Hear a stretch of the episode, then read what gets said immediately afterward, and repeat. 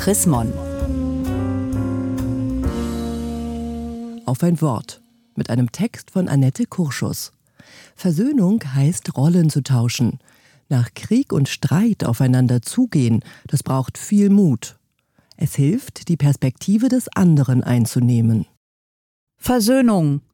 Ich habe noch im Ohr, wie mein Vater das jedes Mal ausrief nach einem Streit und die Hand ausstreckte. Er wartete, bis ich einschlug. Versöhnung. Damit verbinde ich ein befreiendes Gefühl. Es wird leichter ums Herz. Was uns im Streit auseinandergebracht hat, ist nicht einfach weg, aber es tritt in den Hintergrund.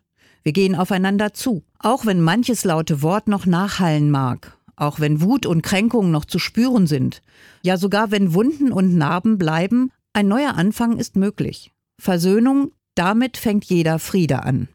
Manchmal dauert es lange, bis die Zeit dafür reif ist und einer den Mut aufbringt. Manchmal dauert es gefühlte Ewigkeiten, bis der Ruf nach Versöhnung laut wird und Gehör findet.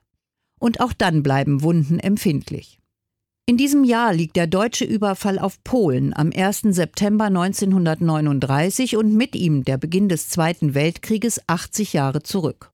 In weniger als 40 Tagen verloren über 100.000 Menschen ihr Leben, ungezählte ihre Heimat, Europa und die Welt ihren Frieden. Sechs Jahre später waren rund 60 Millionen Menschen tot. Im kriegsversehrten Europa folgte der Kalte Krieg. Im Gestalt der Mauer, die Menschen in Ost- und Westeuropa voneinander trennte, blieb eine Narbe sichtbar. Montagsdemonstrationen und auch Friedensgebete brachten sie 1989 am Ende einer jahrzehntelangen geduldigen und umsichtigen Entspannungspolitik zwischen Ost und West zu Fall. Das war vor 30 Jahren.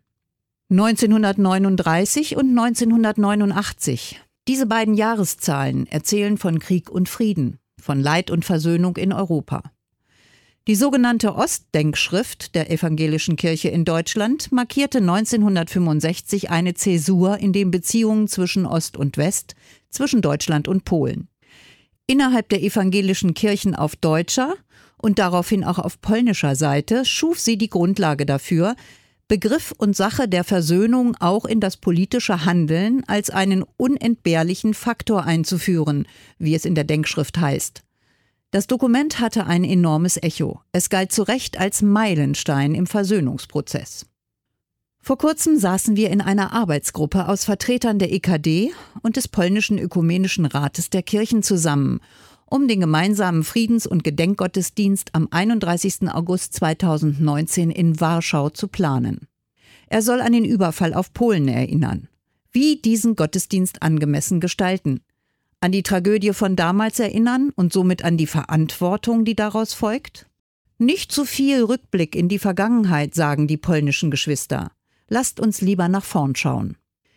Die Sichtweisen gehen auseinander. Wir spüren, wie unterschiedlich die Erinnerungskulturen in unseren Ländern sind. Und wir ahnen, wie wichtig und heilsam es ist, dann und wann die Blickrichtung zu wechseln und die Perspektive des anderen einzunehmen. Im Neuen Testament bedeutet Versöhnung genau dies, die Rollen zu tauschen. Gott war in Christus und versöhnte die Welt mit sich selber. Steht in der Bibel 2. Korinther 5. Kapitel Vers 19. Dieser dramatische Rollentausch hat die ganze Welt auf den Kopf gestellt. Besser gesagt vom Kopf auf die Füße. In Christus wurde Gott Mensch, ging in Feindesland und hat Frieden gemacht mit der Menschheit. Hier ist Versöhnung ein und für alle Mal geschehen, über alle Grenzen hinweg. Diese einmalige Versöhnung bildet das Fundament, auf dem wir gehen können, miteinander und aufeinander zu. Gelesen von Renate Baumgart, Juni 2019.